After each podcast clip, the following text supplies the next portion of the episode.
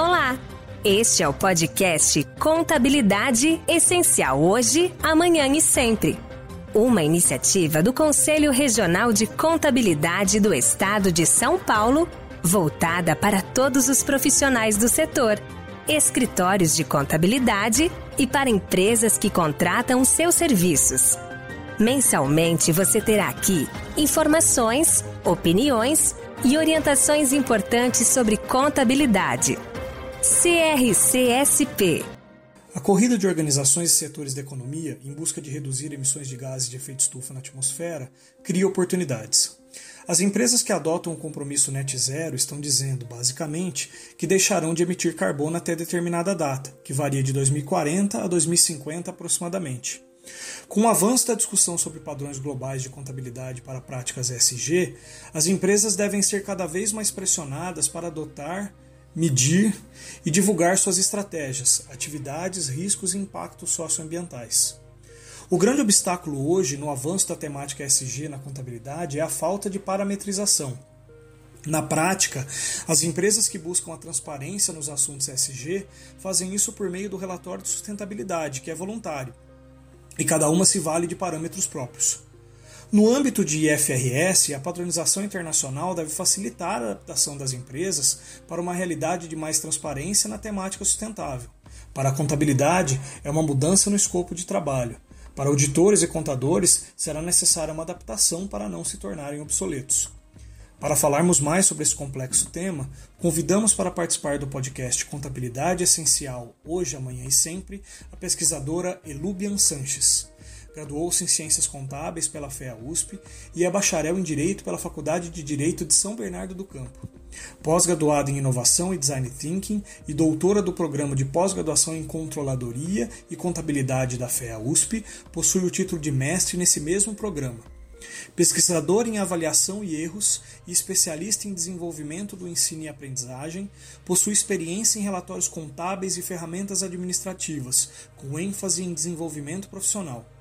É professora de contabilidade introdutória e metodologia do ensino e da pesquisa e é atualmente coordenadora do curso de IFRS e de criação científica e soft skills da pós-graduação da FECAP. É vice-coordenadora do Grupo de Excelência, Ética e Sustentabilidade no Conselho Regional de Administração de São Paulo. Com experiência profissional de aproximadamente 30 anos, transita entre a área contábil e a de educação. Senhora Elubian Sanches, muito obrigado por ter aceitado o nosso convite. É um, pra... é um grande prazer tê-la conosco. Prazer é todo, todo meu. Excelente estar aqui podendo contribuir com informações para vocês e auxiliar no entendimento dessa siglinha que está trazendo alguns conflitos. Nós quem agradecemos aí pela pela sua presença. Vamos começar com a primeira pergunta, que é a seguinte: a parametrização de indicadores e informações sobre questões ESG, ela é realmente importante para as empresas avançarem no tema e organizarem a divulgação do que elas estão fazendo? Eu diria o seguinte, Eduardo, que a, a economia nos ajudou com algumas teorias em relação a isso. E normalmente legislações moldam o comportamento. Né? Vou dar dois exemplos e depois entro na contabilidade. É, se a gente quer algum tipo de comportamento, eu posso colocar numa legislação sendo obrigatório a participação na cesta básica. Né? Então, eu posso tirar a bolacha e colocar camisinha ou anticoncepcional, porque eu quero incentivar um certo comportamento das pessoas. Né? Ou então eu ponho numa certa legislação né, de que vai pagar um imposto maior sobre alguma outra questão também para incentivar ou desincentivar um certo consumo. E não é diferente na contabilidade. Né? Se a gente pegar ah, algumas coisas que aconteceram ao longo da história, a gente vê o quanto a contabilidade foi importante para o que a gente tem hoje. É, vamos pegar a crise de 1929 né? Quando a gente pega os demonstrativos contábeis anteriores, né, então é um balanço, uma contabilidade muito estranha do que a gente está acostumada hoje.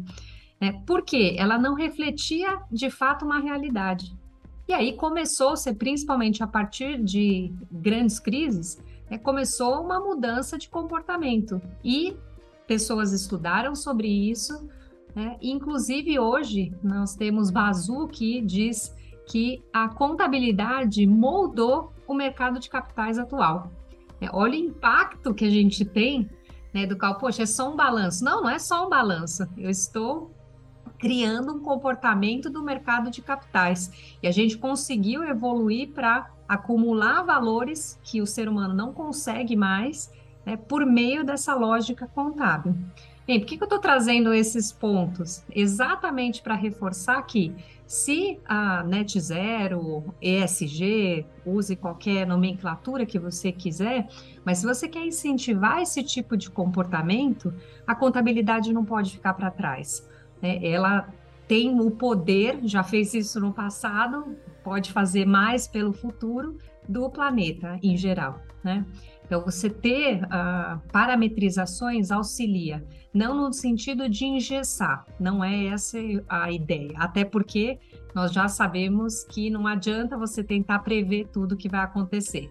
O mundo tem uma velocidade exponencial. É impossível a gente prever hoje exatamente o que vai acontecer daqui para frente. Mas eu preciso de pelo menos diretrizes do que eu tenho que fazer. E essas diretrizes necessitam ser pelo menos comparáveis. E não só comparáveis dentro do mesmo país.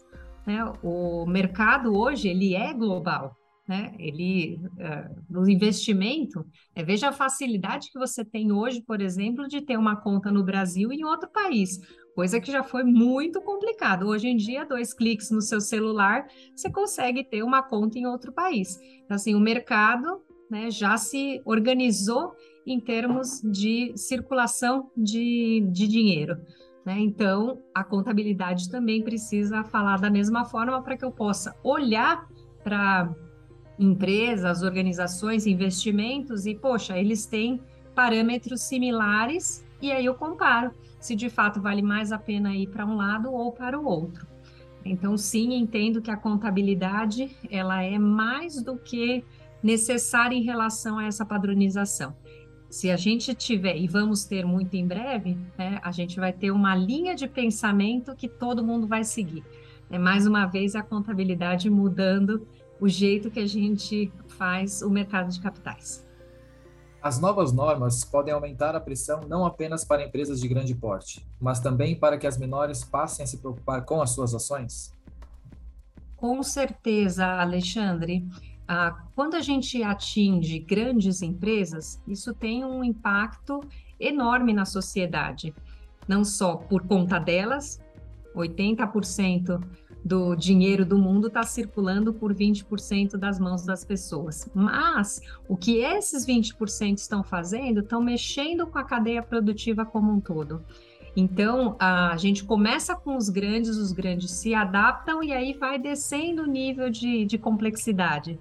E outras menores também conseguem é, se uh, beneficiar desse, desse tamanho, desse melhor, eles conseguem se beneficiar dessa forma de fazer. Né? Então, sim, é importante que comecem pelas grandes, até porque é lá onde está o recurso, mas ao longo do tempo, as pequenas também vão enxergando: poxa, isso é bacana, eu poderia fazer também. É, cada vez mais as grandes organizações vão fazer pressão em toda a sua cadeia de suprimentos para que os fornecedores também meçam e reportem essas informações? Entendo que sim, né? Grandes empresas acabam levando isso para toda a sua cadeia. E eu diria mais, que hoje a gente não trabalha tanto só com a cadeia que está ah, daquele setor, enfim, a gente trabalha com ecossistemas. Então, a grande empresa, ela pode, ela tem a, a, posição de poder influenciar todo o ecossistema daquela, daquela relação. Por exemplo, né, hoje a gente tem um ecossistema da, do que se trabalha sobre reciclagem de alumínio, que a gente consegue, inclusive aqui no Brasil, ter quase 100% de recuperação desse tipo de uh, material. Então, olha o poder que, quando o ecossistema trabalha em prol de algum benefício, né, a grande empresa tem uma força motriz muito grande, mas os demais acabam, opa, eu tenho que acompanhar, senão não consigo alcançar aquela empresa.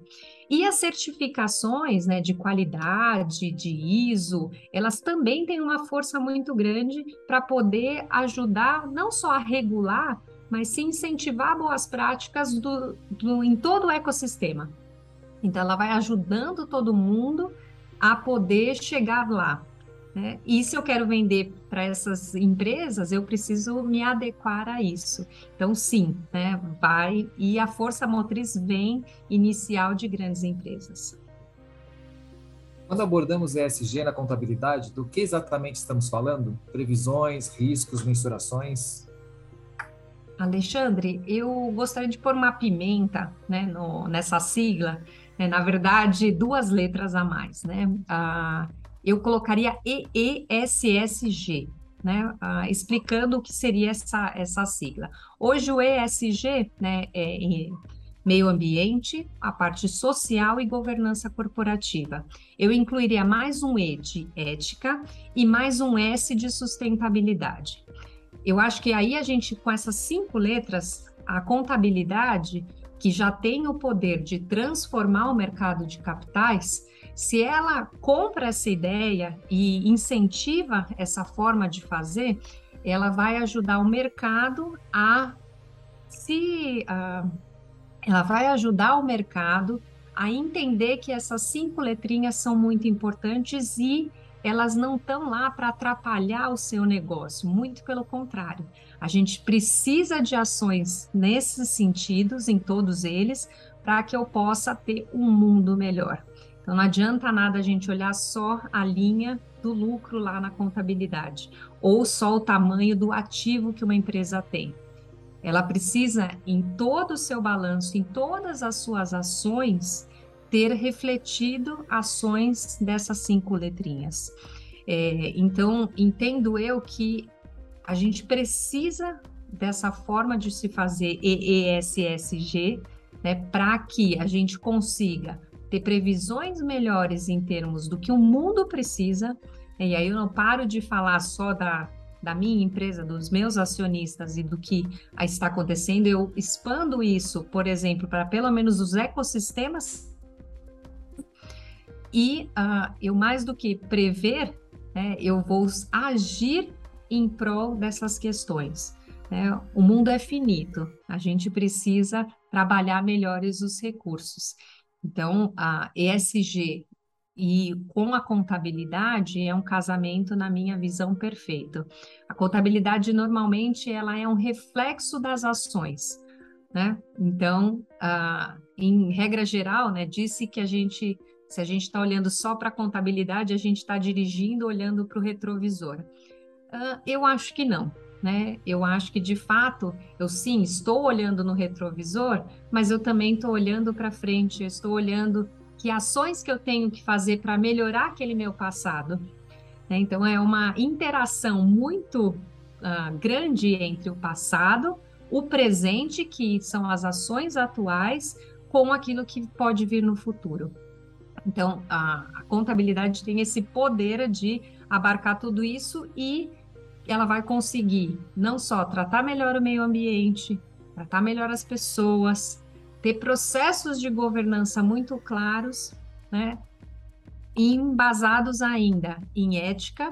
Né, o mundo não aguenta mais a corrupção, a gente precisa, e a gente precisa ter coragem para atingir a ética, e tudo isso tem que estar tá numa balança chamada sustentabilidade. Não dá para ter lucro para um lado, né, sendo que uh, uma operação, um, né, pequenos valores né, sendo cobrado de certas ações. Por exemplo, eu importo alguma coisa da China a 10 centavos. Só de vir da China, como é que isso chega a 10 centavos aqui? Não faz sentido. Né? Quando a gente põe na balança da sustentabilidade, peraí, esse, esse valor que eu estou pagando não faz sentido.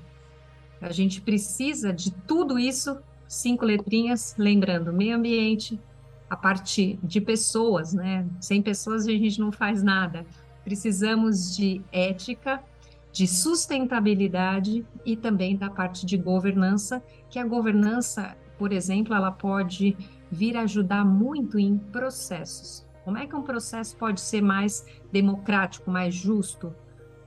Os auditores e, e, os contadores eles devem estudar o assunto se eles quiserem continuar sendo profissionais relevantes nos próximos anos, né? É, é, participando diretamente desse processo, né? é, parcerias com outros profissionais especializados em, em, temas sociais e ambientais podem também ser considerados, né? Como, é, como que esses profissionais de contabilidade podem se aprimorar uh, e, e, e, buscar ter mais é, é, atratividade no serviço oferecido, né? Com essa nova oportunidade. É, eu diria que a, a, área de auditoria, ela, assim como a grande empresa é uma força motriz, a área de auditoria também porque ah, o auditor, a gente que é preparador né, da, das demonstrações contábeis, fica, opa, o que, que o auditor vai pensar? Né? Então, é, eu pensar na ação do auditor molda o meu comportamento como contador. Mas eu diria o seguinte, que a primeira preocupação que ah, deveria ter hoje, atual, é internacionalização das suas parcerias. Né? A gente não pode mais falar de brasileiro para brasileiro. A gente precisa, pelo menos, expandir para português, que a linguagem ainda é uma barreira. Então, você pode pensar em Moçambique, em Portugal, na Angola. Então, amplia primeiro a sua parceria, que pode ser dentro da sua própria área. Então, fala com o auditor de outro país. O LinkedIn está aí, tá fácil conseguir contato com pessoas de fora. Então, eu expandiria a parceria. Pode ser inicialmente dentro do, da sua própria área, né? Porque é mais fácil, é mais fácil alguém se interessar por contabilidade sendo contador em outro país. E até fica fácil de fazer, fazer essa conexão. Em segundo momento, eu ampliaria também as parcerias com outras áreas. E eu diria mais: a gente está chegando num, num limite hoje do qual a gente só vê o que a gente já vê. Né? Então, por exemplo, você vai fazer uma pesquisa no Google hoje. Né? O Google já tem o seu jeito de pensar e ele vai te trazer assuntos que você já pesquisa. Isso significa o quê? Que a gente está preso numa bolha. Né? A própria inteligência artificial, que no intuito de acertar o que a gente gosta, né, ela nos prende naquilo que a gente gosta. Né? Então, ah, eu chamaria a atenção assim, poxa, aquilo que você não tem menor ideia, né? Ah, engenharia, vai falar com o engenheiro. Com certeza ele vai ter uma opinião muito diferente da sua em relação a qualquer assunto que você quiser, seja de materiais, seja de sustentabilidade, seja de problemas. Né? Então, você olhar e buscar, não só, então, primeiro, parcerias internacionais, que eu vejo que cada vez mais o mundo está menor, mas a gente tem uh, principalmente no país, evitado muito esse contato com o, o de fora. Né? Ah, se a linguagem for uma barreira, né? então começa com países que falam português. Mas eu já diria que ter o inglês uh, não é mais uma questão de diferencial, é uma necessidade. Né? Depois eu expandiria, então comecei a crescer a minha rede internacional, eu buscaria ações ou pessoas que não têm a menor ideia de como é o mundo delas. Né? Então, vá atrás de exatamente para a gente sair fora da bolha que está sendo criado daquilo que a gente gosta.